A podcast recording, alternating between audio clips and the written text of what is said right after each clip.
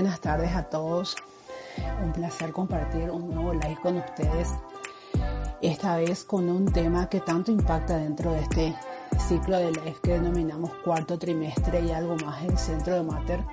Y es hablar sobre la sexualidad y en el posparto. Para ello tenemos una súper invitada hoy, quien es la doctora Jessie Zamudio Escabone, a quien la voy a invitar en este momento para hablar de este tema que muchas veces representa como un tabú, incluso sienten que su cuerpo ha cambiado. Ahí está, hola Doc, ¿cómo estamos? Hola, ¿qué tal?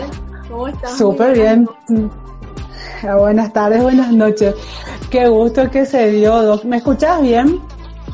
Te escucho súper bien. Dale, me encanta. Estaba diciendo un tema. Sí, te escucho con un poco de retorno, Doc. Ahí te escucho mejor. Súper. Bueno, estábamos, te, te estábamos diciendo que, digamos, el parto siempre representa para la mayoría de las mujeres en un proceso de cambio, cambia nuestro cuerpo, cambia nuestras emociones, tenemos cambios hormonales y cuando se da dentro de una relación en pareja puede representar como todo un problema hablar y un tabú muchas veces hablar de la sexualidad en el posparto. Así que realmente muy agradecida de que hayas aceptado compartir este tema con nosotros. Y antes que nada te hago la, la presentación oficial, la doctora Jessie Zamudio Escabone, ginecóloga, especialista en endocrinología, ginecología reproductiva, especialista en climaterio y menopausa, menopausia y especialista en tracto genital inferior. Bienvenida, doctora. Bueno, muchísimas gracias, doctora.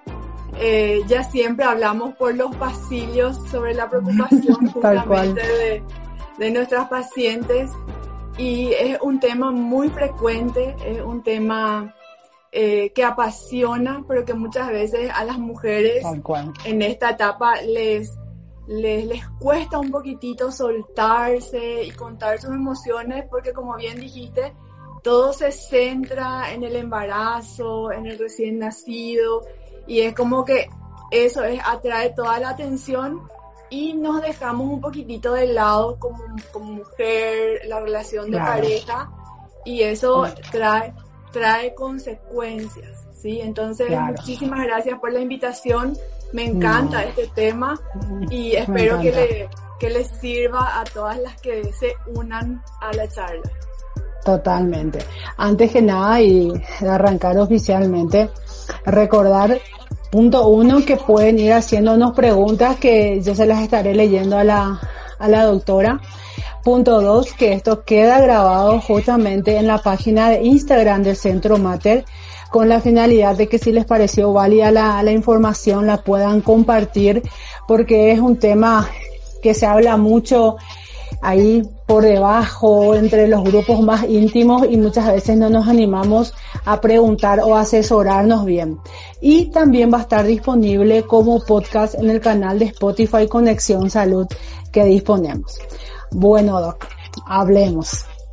hablemos. Eh, como una introducción a la sexualidad, qué cambios se producen en la sexualidad, en la pareja, en el posparto.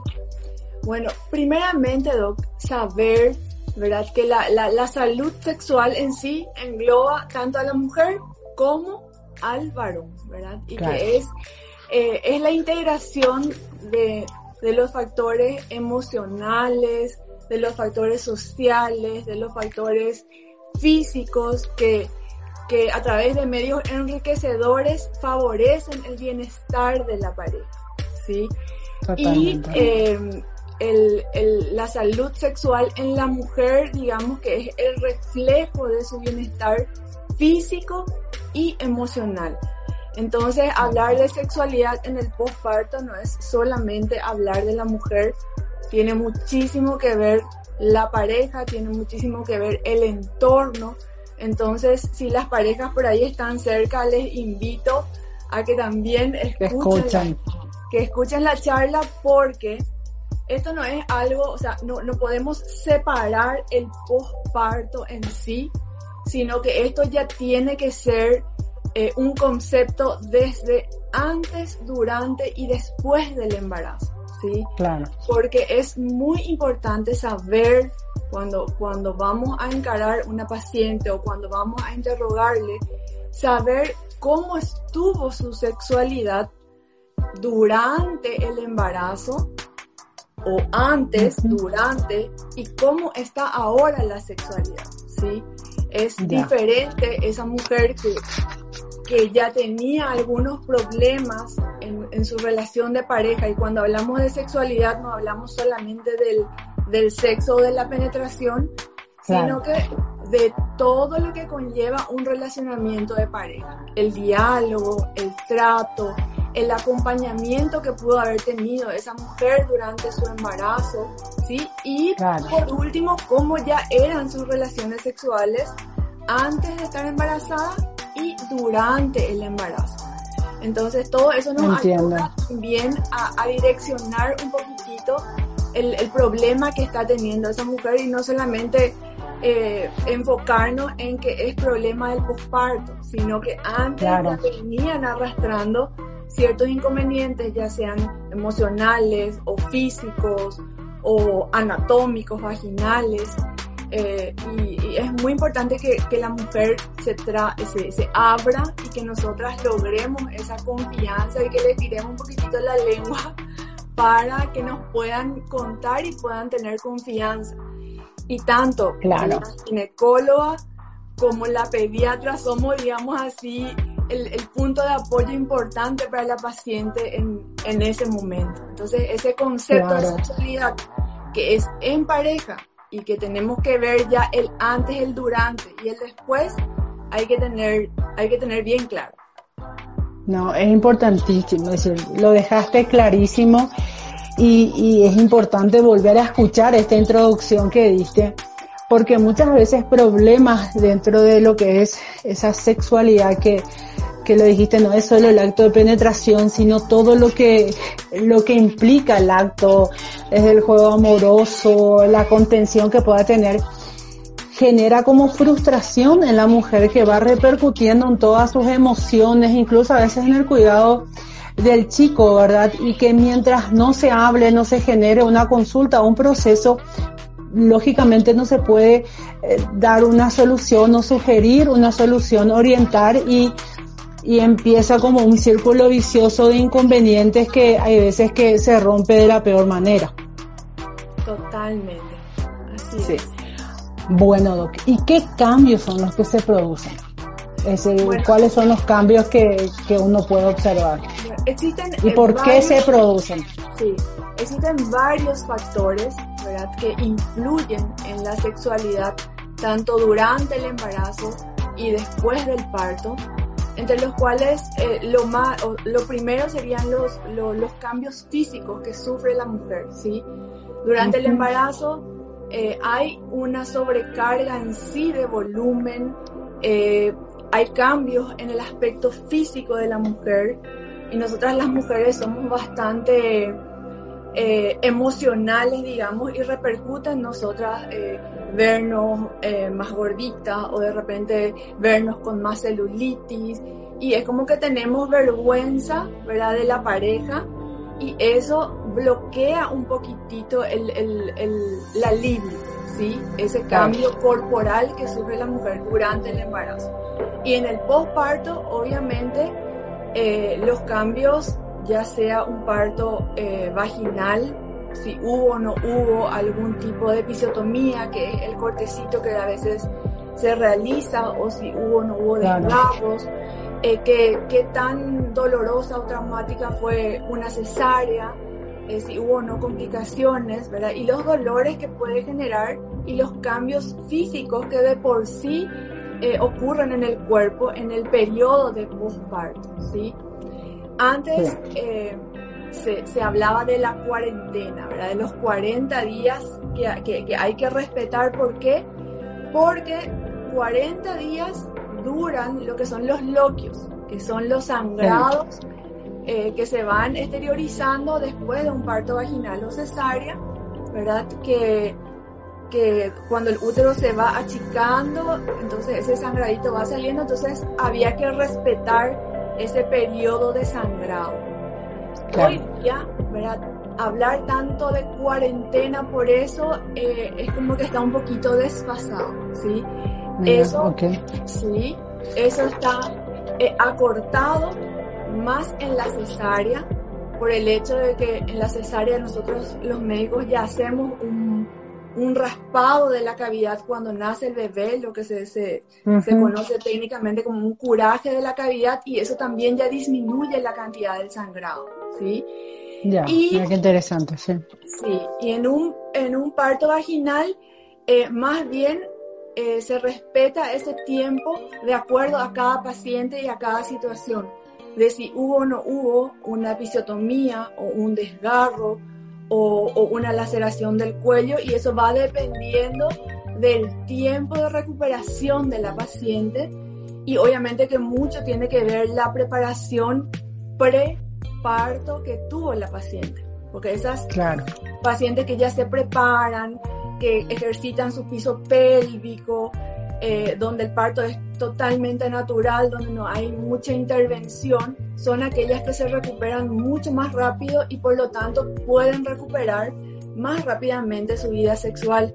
Estamos hablando de dos semanas, 15, eh, 20 eh. días, ¿verdad? Tanto en la cesárea como en el parto vaginal. O sea, no, no existe, o sea, el, sangrado en sí ya depende de la pareja, ¿verdad? Ya depende de si la mujer se siente incómoda o el hombre entonces, eso no, no es algo que define el tiempo del inicio de relaciones. Es cuando la mujer ah. se siente bien, no siente dolores, no tiene, no tiene que tener miedo, al menos si fue un parto vaginal y no hubo desgarro, no va a pasar absolutamente nada si inicia relaciones en la segunda o tercera semana después del parto. Pero sí, eh, los cambios hormonales generan eh, una alteración en la pared vaginal. El hecho de amamantar aumenta una hormona que es la prolactina, que inhibe ya de manera directa luego el, deseo sexual, ¿verdad? Y ah, también afina la mucosa vaginal. Entonces, al adelgazarse la mucosa de la vagina, la, vagina se torna más seca y se torna más sensible, por lo que puede eso conllevar a dolores durante eh, el coito o durante la penetración. Entonces, todas esas cositas nosotros como ginecólogos, como pediatras, tenemos que orientar a la paciente de que puede ocurrir si está en una lactancia exclusiva y más aún si se cuida de repente con anticonceptivos que son solo de progestágeno, porque eso favorece la sequedad vaginal y por tanto el dolor con las relaciones. Y acuérdense que si hablamos de flora vaginal, eso después lleva a una vaginitis, ¿verdad? O a una infección por cándida. ¿Por qué? Porque la vagina no está en su medio óptimo o no está con la lubricación eh, habitual. Entonces, esos son casos muy frecuentes en donde la mujer eh, ya rechaza por miedo al dolor o por medio de que aparezca una candidiasis o una infección y se bloquean, ¿sí? Eh, doctora, y acabas de derribar, punto uno, un mito, ¿sí? Que es del, del tiempo del inicio, del reinicio de las actividades, ¿verdad? Un gran mito que, y lo dejaste súper claro, que depende de cómo uno se va sintiendo y de cómo se dieron, se dio el nacimiento del niño. Ahora, te pregunto, ¿cómo encara la pareja estas situaciones, verdad? Porque hay que buscar como ese equilibrio. Explicaste algo clave, el tema de la prolactina y las que, que explicaste uno de los grandes síntomas que se puede encontrar que es esa sequedad vaginal, ¿verdad? Entonces, ¿cómo encara la pareja estos cambios y qué recomendaciones le podés dar, nos podés dar? Sí, en, en, forma global, doctora, em, esos son más bien los cambios físicos, ¿sí? sí. Después están los cambios psicológicos, emocionales que, que, traen de por sí el hecho de tener un bebé o un recién nacido en la familia. Donde cambia totalmente el ritmo de vida de la mujer. O sea, nos, nos baja así tres cambios, tres revoluciones en cuanto a lo que estábamos acostumbradas a hacer sola o con nuestra pareja. Entonces eso genera demasiada tensión tanto en la mujer y eh, aunque no lo crean, creo que, que afecta más también a los hombres, ¿sí? Porque estamos en un entorno en donde tenemos un bebé recién nacido, le tenemos que dar de mamar, no podemos hacer lo que queríamos hacer, la mujer muchas veces se agobia, el hombre muchas veces no entiende, ¿verdad? Por eso es que para mí es tan importante ese acompañamiento desde el beta HCG positivo. Claro. Que se vaya al prenatal con la señora para que ellos puedan también entender todo el proceso y todos los cambios que está sufriendo su mujer o su señora para tener la suficiente fuerza y el suficiente entendimiento para ese postparto o ese puerperio inmediato en donde todo se torna tan estresante, tan tenso, no hay intimidad con la pareja, no tenés un momento, eh, cuando eh, van a, a, estar juntos el bebé llora, Entonces, todos esos factores físicos, eh, psicológicos, sociales, porque también hay presión de la familia, no, pero ahora vos tenés tu bebé, tu prioridad es tu bebé, no, no importa tu pareja, no, o sea, eh, tipo, vos no existís, ¿verdad? Eso era el, concepto, todo era el bebé. Pero así como vos dijiste, si yo no estoy bien como mamá, si yo no me siento bien como mujer, o si no me siento bien como pareja, yo no voy a poder brindarle a mi bebé la atención, el cariño y el amor que, que se merece. ¿verdad? Entonces es todo un conjunto de factores y situaciones que hay que manejarlo en pareja, ¿sí?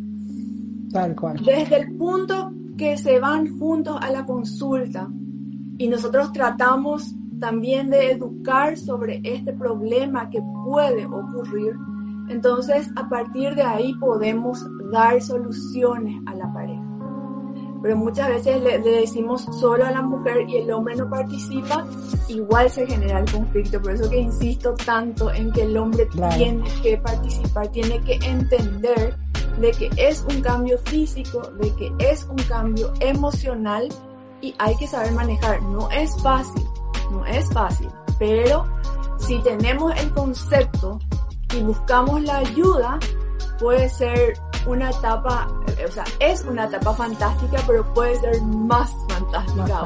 Sí. Claro. Entonces, no, y es, sí. No, te escucho. Yo soy todo oído hoy.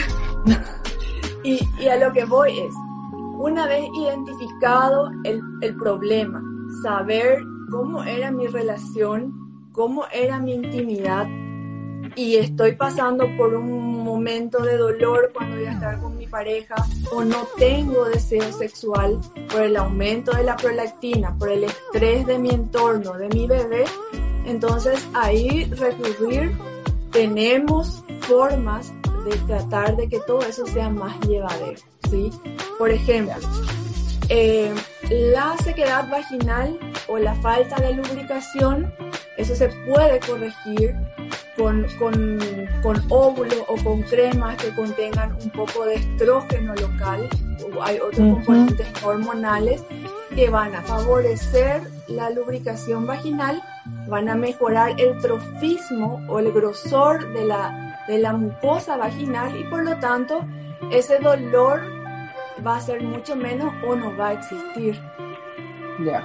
¿Sí? Entonces hay alternativas eh, de tratamientos locales y también tratamientos hormonales ya eh, una vez que el, el, bebé sea un poquitito más grande que la madre puede recibir para ayudar a recuperar su líbido lo más rápido posible. Existen terapias, terapias transdérmicas con pequeñas dosis de, de, andrógenos que, que, favorecen muchísimo la libido eh, también le aconsejo a todas eh, la rehabilitación del piso pélvico que ya hablaron, que es súper importante. ya sea un parto vaginal o cesárea, porque imagínense todo el peso intraabdominal que llevamos por nueve meses y más con el sobrepeso que quedamos por la, por la retención, el alzar al bebé, el tener un parto vaginal, el, el, cuerpo es, es sabio, se recupera. Claro. en esa ayuda, la recuperación puede ser mucho mayor, mucho más satisfactoria y poder disfrutar de una vida sexual mucho más plena en el postparto. Claro. Mira, ya te escucho, así como como alumna, y la vez pasada con la licenciada Saavedra le, le decía lo mismo, es decir, uno escucha, pero es poca la consulta muchas veces que, que, que uno, que yo me percibo que se generan por tabúes o por justamente lo que mencionabas, posponer porque se asume que dentro de la lista de prioridades es la que ocupa el lugar más, más alejado, pero sin embargo que afecta tanto, ¿verdad? Y como lo dijiste que hablábamos antes, para mí siempre la recomendación a las mamás es, mamá, cansada te vas a sentir, pero dentro de tu cansancio, que te sientes, te sientas plena y disfrutando de todos los aspectos, ¿verdad? Es decir, cuán clave es, ¿verdad? Y esto que estabas mencionando de, de cómo se puede encarar más allá de la contención de pareja, con una consulta oportuna, las alternativas que pueden existir para mejorar toda esa situación realmente nada, fantástico. Y decir, hay que hay que informarnos, hay que consultar para poder dar en realidad soluciones y no como tragar la angustia, ¿verdad? Y Doc, hablaste de, estos tratamientos locales o, o parches comodérmicos como para disminuir el tiempo, pero ¿en qué tiempo se espera, digamos, por decir así normalmente, que se recupere esa actividad sexual, digamos, placentera y qué dificultades podemos pueden haber, digamos, más allá de, los efectos hormonales, por ejemplo, como explicaste lo de la prolactina. Las dificultades son más bien eh, de los cambios anatómicos que puede sufrir eh, tanto la vagina o el cuerpo en sí por un parto vaginal o por una cesárea. O sea, esa es la dificultad mayor. De repente, el tiempo de cicatrización de una episiotomía o de un corte en la vagina eh, qué tan rápido se recuperó esa paciente, eh, qué tan bien está de su inmunidad general y vaginal para que esa recuperación se pueda dar más rápido. Entonces no existe ah, un, no existe un tiempo, ¿sí? Eh, es, más bien la evolución de cada paciente. Como dije, en 15 días una mujer que previamente a su embarazo tenía una vagina sana, una buena flora vaginal, un buen trofismo vaginal, en 15 días posparto puede recuperar totalmente su vida sexual. Si bien no va a ser lo mismo, porque está en lactancia, la oxitocina eh, está alta y aumenta la prolactina y va a haber cierta disminución de la libido, eso es un proceso que va a ir pasando a medida que el cuerpo se va acostumbrando a esos niveles. Cuando es demasiado evidente y la mujer realmente se siente frustrada porque no tiene deseo eh, o porque no, no, no, logra un orgasmo, porque mirado que el, tema orgasmo, no, no, sé si puedo hablar libremente, ¿verdad? Sí, habla libremente, eso es lo que quieren escuchar. Bueno, el, tema orgasmo es... Eh, es algo que yo en consultorio veo muchísimas pacientes que, con hijos eh, de 35, 40 años que no saben lo que es un orgasmo, ¿verdad? Y toda su vida de repente eh, confundieron la satisfacción o la excitación sexual con un orgasmo, ¿sí?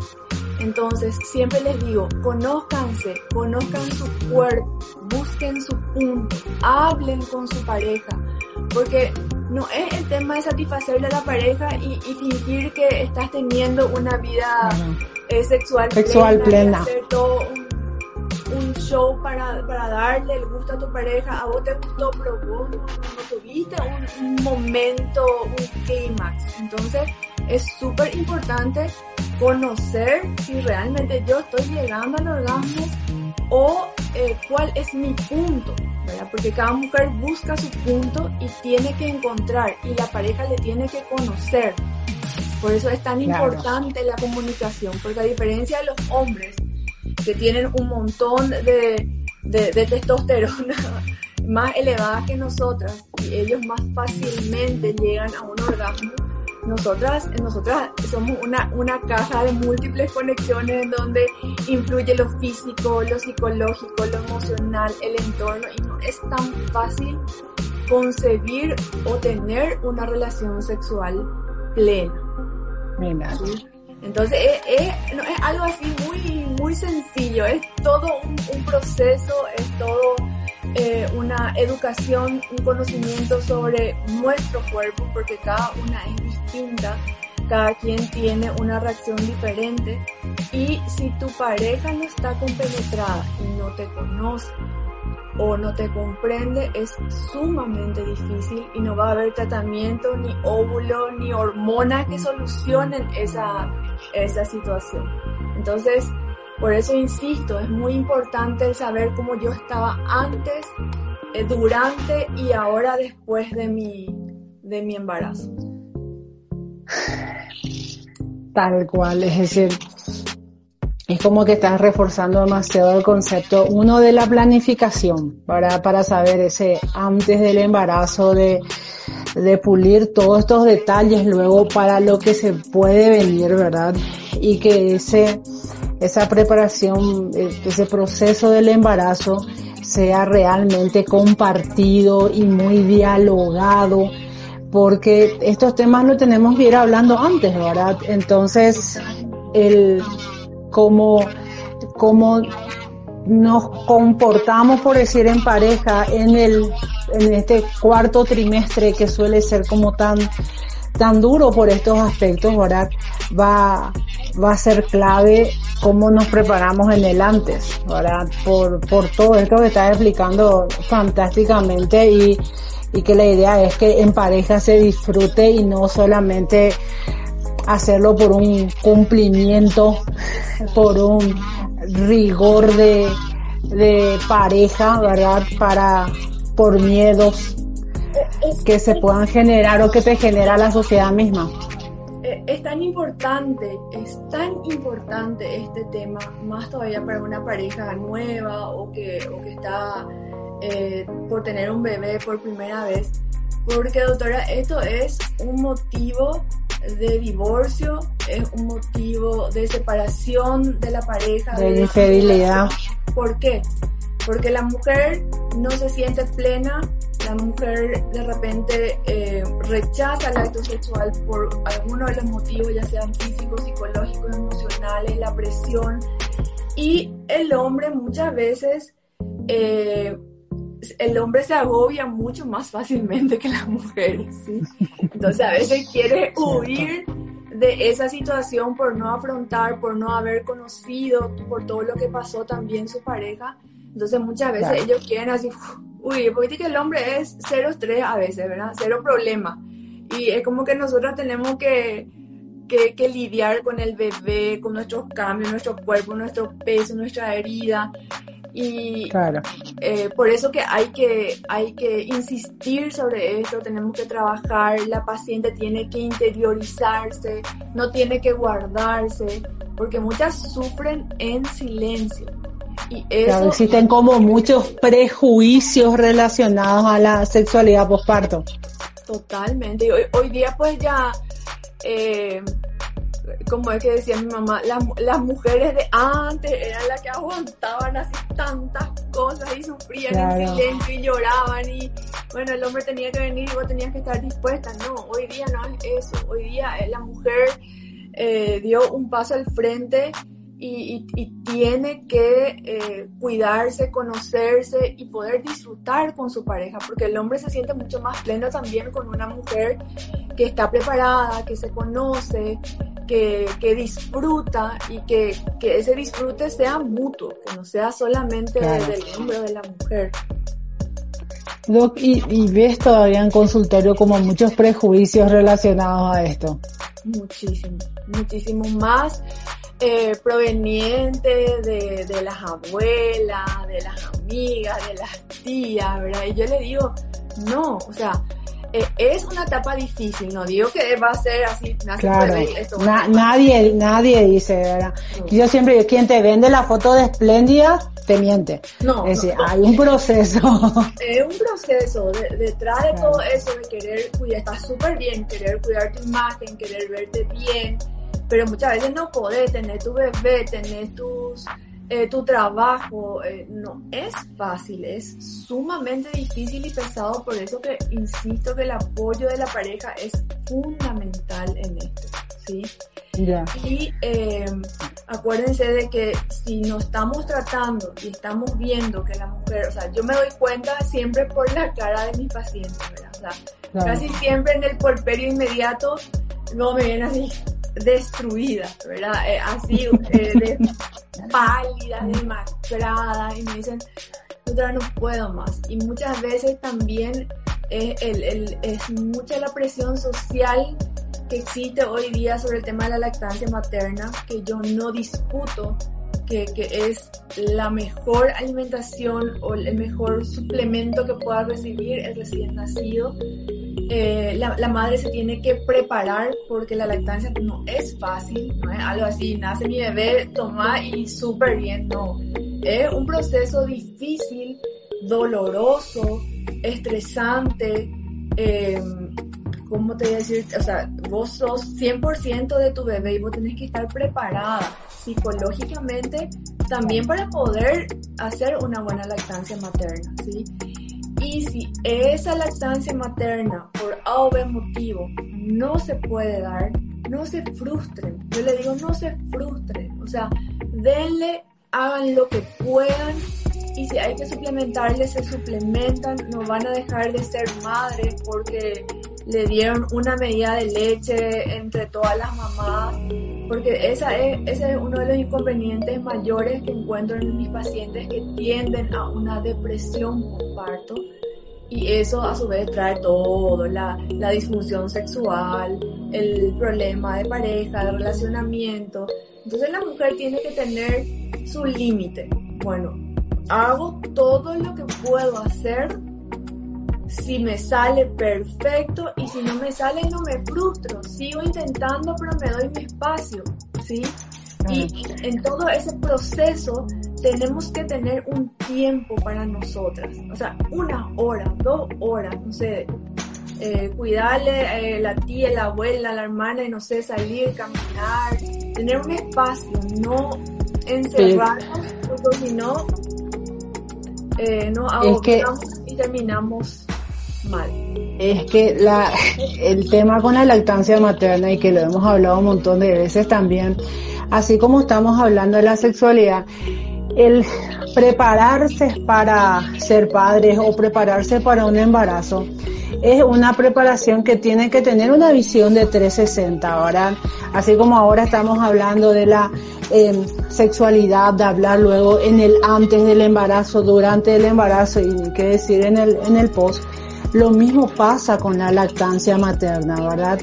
Hablarlo claramente, hablar de los procesos que podemos vivir en el momento de instalación. Por eso siempre digo, a mí me encantan las consultas prenatales porque es como hablar antes que ocurra lo que va a pasar cuando uno está queriendo como instruir sobre lactancia materna cuando ya estás ahí con el bebé, con el problema del agarre. Es otra cosa y parece que se escucha más bla, bla, bla, todo lo que uno pueda aconsejar. Entonces, prepararnos para ese proceso, que la pareja, insisto, uso tus palabras, la preparación en pareja también para la lactancia materna va a hacer que todo ese proceso durante el, principalmente el primer mes en la instalación de la lactancia materna sea también más contenido y menos agotador para las madres, ¿verdad? Entonces eso hay que hablarlo porque a veces entramos en un círculo vicioso con la lactancia, con el tema de la sexualidad y que, como dijimos acá, el objetivo es el bienestar de la, de, de la mamá, porque si la mamá está bien, todos vamos a estar bien alrededor. Y también hay algo muy importante que para mí es romper un mito y un prejuicio que muchas veces le digo a las mamás, mami, no vaya a creer que solo vos le podés contener a tu, a tu bebé, que solo vos podés hacer las cosas. O anda, entra al baño, hace el número uno, número dos, bañate tranquila y que papá se quede con la criatura, que se quede con un tercero. Tenemos, tenemos que ayudar o estimular a que se desarrolle esa capacidad de la pareja y de las familias alrededor, del componente familiar, a poder contener también al chico, de poder abrazarlo y no creer que todo llanto, vamos, vamos, ya quiere tití, ya quiere tití, la obviamos a la mamá con que entonces paremos la pelota, el niño acaba de mamar y nuestra mamá está haciendo, está teniendo su espacio personal, entonces respetemos esos espacios porque a veces que en realidad agobiamos creyendo que solo nos, y nosotros nos venden ese speech y lo compramos de que solo nosotras, solo nosotras le podemos hacer callar, solo nosotras le podemos contener y nos sentimos como muy absolvidas en el proceso y uno tiene que compartir, así como hablamos de maternar, es paternar, no es que nos ayudan, tienen que paternar, es decir, la decisión fue de dos y la familia también, muchas veces yo si no tenía un comentario positivo, cállate, no vaya a sumarle. ¿Sabes qué? Vos cerrás tus oídos, haces como que no escuchas nada, vos tenés que hacer lo que te haga sentir bien porque vas a escuchar un montón y escuchan un montón. No, tenés que hacer así, no, no le pongas así. Claro. No, vos tenés, no. Es, la experiencia es de cada una. Cada una tiene que vivirlo. No digo eh, así sin, sin orientación, pero eh, si no experimentamos o no pasamos por eso, eh, difícilmente vamos a poder saber, ¿verdad? Eh, cómo sobrellevar y cómo manejar esa situación. Entonces es, es un todo, es un todo, es un todo complejo, pero manejable, sobrellevable y por sobre todo hay que hablarlo, no hay que callar, hay que manifestar porque la, consecuencia final de una frustración sexual en el posparto eh, es la depresión, los síndromes de ansiedad y, la desintegración de la familia. Entonces no, no hay por qué no hablar, no preguntar, doctor, ¿sabes que no tengo deseo, no tengo ganas, me duele? Bueno, entonces ahí vamos buscando soluciones y tratamientos para poder amortiguar todo ese, todo ese cambio. Ya, dos preguntas. Uno, ¿es lo mismo el tipo la no actividad sexual al no deseo sexual, a la disfunción sexual? No, no, no es lo mismo, ¿sí? Eh, la no actividad sexual puede ser consecuencia de las dos anteriores, ¿sí? La disfunción, la disfunción sexual o el trastorno de la libido puede ser tanto por dolor, ¿verdad? Que es la dispareunia o el dolor con las relaciones, vos podés tener deseo sexual, pero a la hora de la penetración sentí dolor, entonces eso te bloquea, ¿sí? Eso es la disfunción o dispareunia, ¿sí? El, el, La disminución de la libido es de que vos no tenés un deseo sexual y, y tenés relaciones, no sentís dolor, pero no sentís placer, o sea, no tenés excitación, no tenés orgasmo, ¿sí? Y ambas cosas llevan a la larga a la no actividad sexual, por miedo al dolor o por el no deseo. Entonces hay varios tipos de trastornos de la sexualidad. Claro, no, clarísimo. ¿y cuándo, cuando consultamos al especialista? ¿Cuál es, eh, cuál, eh, ¿Cuál es el momento en el que tenemos que decir, no, yo tengo, tenemos que consultar eh, tenemos que buscar ayuda o apoyo en esto? Bueno, es cuando, cuando en reiteradas ocasiones, eh, tras un intento de una relación sexual placentera, se presentan algunos de estos cambios de los cuales hablamos, se presenta dolor o mucha sequedad vaginal, a veces esa sequedad por la fragilidad de la mucosa vaginal puede sangrar, puede lacerarse, o sea, hacer como una fisura en la vagina y eso imposibilita totalmente la penetración. Entonces esos son los motivos de consulta más frecuentes que yo veo en el posparto, eh, que son las, las alteraciones propias de la vagina. ¿sí? La, la, segunda causa o el motivo de consulta de sexualidad en el posparto es la falta de deseo sexual. ¿sí? Y esa falta de deseo sexual eh, lo primero es el trastorno hormonal, por lo que ya hablé, y lo segundo casi siempre es por el factor social o el factor emocional que genera el hecho de tener un recién nacido en la casa, que muchas veces la pareja no estuvo compenetrada durante el embarazo, entonces se torna todo un problema, un estrés, el marido se va, se separan, eh, o sea, esos, esos son los momentos donde hay que buscar ayuda.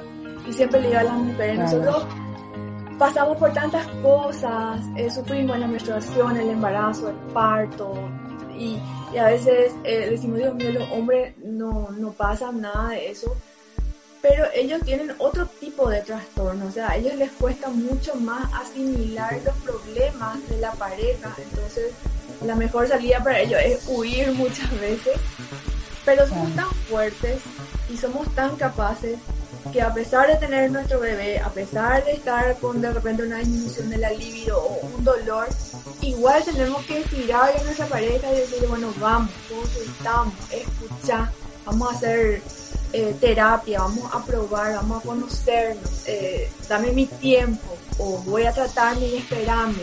Entonces así uno muchas veces soluciona un problema que parecía un mundo, eh, se convierte así en un poroto. O sea, se puede sobrellevar la situación toda vez que busquemos ayuda, que nos asesoremos y que tengamos la suficiente fortaleza como para decir esto es un momento y va a pasar y va a volver toda la normalidad y, superamos. ¿sí? Claro. Entonces, me hiciste recordar que me olvidé de mencionarlo al principio, ahora lo menciono ahora, que justamente nos había quedado pendiente el live de depresión postparto, que lo vamos a actualizar este martes a las 19 y 30 horas, así que anotarlo. Y eso, por lo que mencionaste, Doc, la, esa consulta es ginecológica y hacer terapia, porque la depresión postparto es más común de lo que, decir, que tanto podés ver en consultorio y que tanto se adhieren a las parejas a algo tan importante como es esa consulta con una psicóloga perinatal para solucionar esas emociones encontradas, por decir así, que se puede tener. Bueno, hay, hay, hay dos cositas, ¿sí? Uno es eh, la apertura que pueda tener la paciente para contar lo que está pasando. Y otra cosa es la percepción que podemos tener los médicos, tanto ginecólogos como pediatras, de cómo le estamos viendo a nuestra paciente. Porque muchas veces no nos dicen absolutamente nada, pero vos por la expresión, por las palabras, por, por la voz quebrada, ya te das cuenta de que esa paciente está al borde de una depresión postparto Generalmente eso detectamos, eh, orientamos y si es necesario, al menos nosotros ya iniciamos medicación porque no están contraindicadas las medicaciones ansiolíticas o antidepresivas en el postparto ni en la lactancia. Eh, se puede consumir y con más razón esa paciente que antes de su embarazo ya tenía algún trastorno de ansiedad o algún trastorno depresivo no tiene por qué cortar la medicación, se reajustan las dosis, se cambian las medicaciones, se, se trata de llegar a un equilibrio, entonces el, el, posparto no ocurre ese bajón que muchas veces eh, fallamos y decimos no, cortar toda medicación porque está embarazada. No, la que estaba con un tratamiento antidepresivo puede continuar, ya seguro que lo van a tocar mejor en el siguiente live cuando hablen de depresión postparto y no hay por qué suspenderla, ¿verdad? Y se puede iniciar en la lactancia sin ningún problema porque cuando necesitamos ayuda medicamentosa tenemos que aceptarla. O sea, los medicamentos están para ser usados, no tenemos por qué sufrir, tenemos que aceptar esa ayuda ayudar con la terapia, eh, ya sea de pareja o la orientación eh, ginecológica o del pediatra, ¿verdad? Porque tanto los pediatras son así el, el paño de lágrima de la mamá, porque muchas veces nace el bebé y nosotros le, le, le, hacemos su control por parte, pero es con la pediatra que se descargan, que le cuentan sus frustraciones. Entonces, eh, me encanta que le dé este enfoque a la mujer, porque la mayoría, eh, muchas veces, bueno, le da de mamar, y bueno, no, no, no importa prácticamente la mamá, ¿verdad? Y así. Porque como bien dijiste, si la mamá no está bien, es imposible que le dé un bienestar al, al bebé. Entonces este enfoque tiene que ser multidisciplinario. Siempre eh, irnos hasta donde nos, da nuestro límite, nuestro tiempo y tratar de hacer un equipo, ¿verdad? Eh, en donde podamos manejar este cuarto trimestre del embarazo, en donde somos partícipes los ginecólogos, los pediatras, eh, los fisioterapeutas, los psiquiatras, los psicólogos, hay un montón de profesionales. Entonces, Tal cual. Eh, dar énfasis y que se conozca y tratar de disminuir más estos trastornos en, nuestras pacientes. Ya. Sulpirante, acá tenemos una pregunta que quiero verificar. Mi, sulpirante es una medicación que suelen indicar, Doc, ¿o no? Sí, quiero ver cuál era la, si se puede tomar con la lactancia eso. Se puede. Bajas dosis, pero se puede. Generalmente se bajan un poco las dosis. Genial, entonces es muy importante la consulta, es decir, no lo que no tenemos que hacer es como auto. Sí. La fluoxetina, la paroxetina, el citalopram se pueden usar a dosis bajas, no hace falta suspender.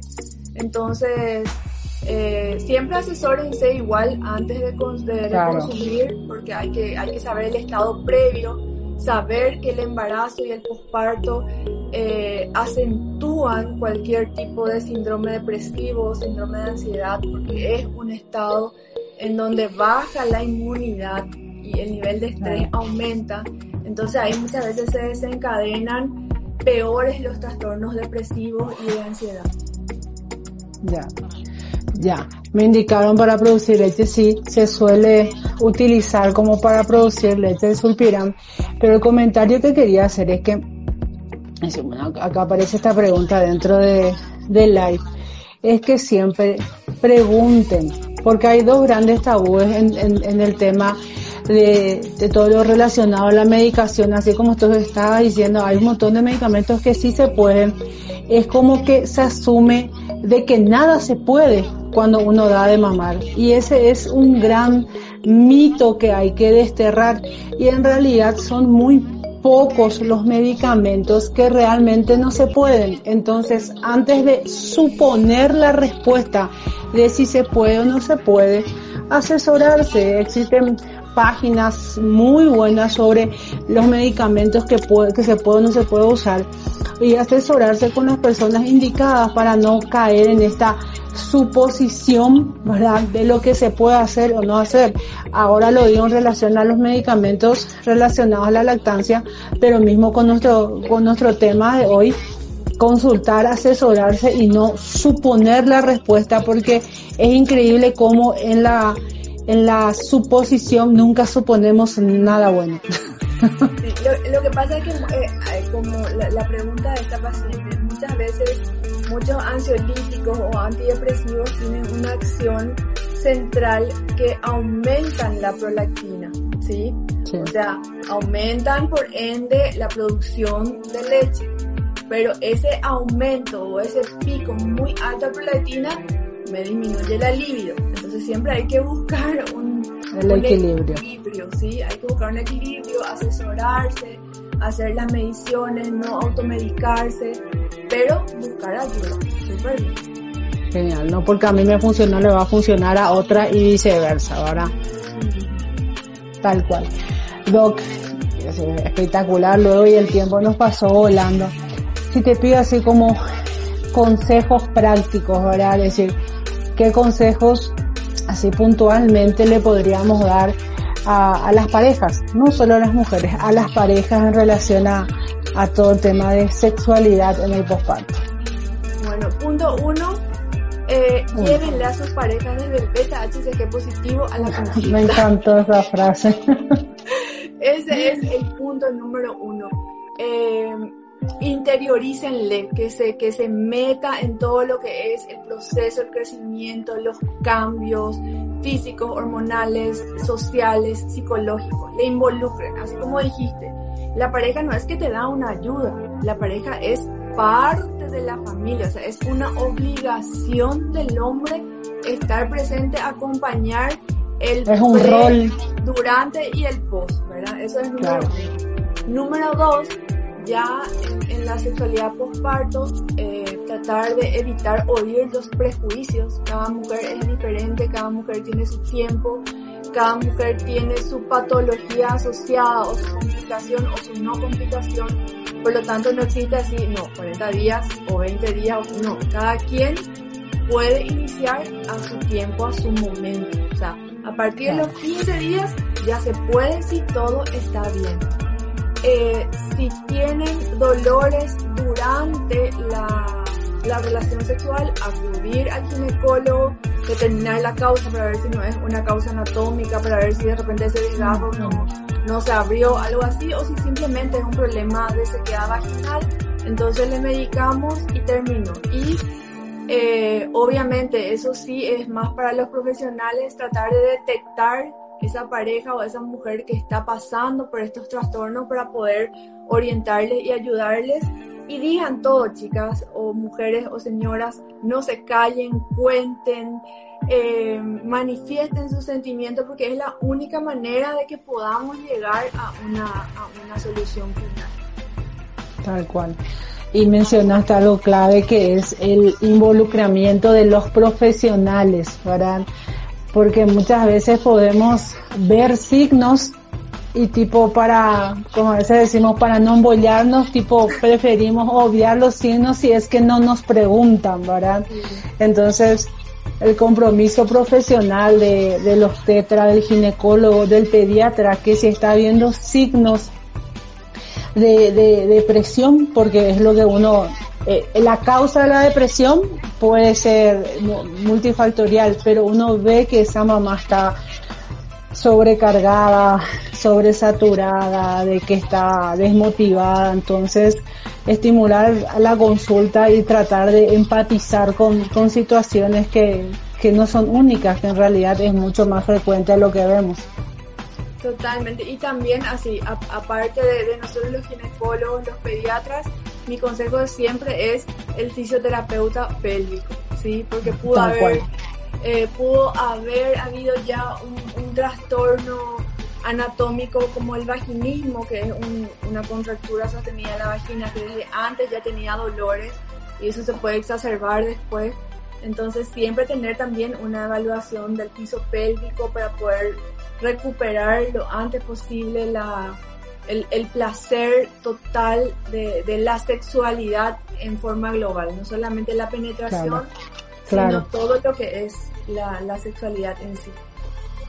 Y, último, sí.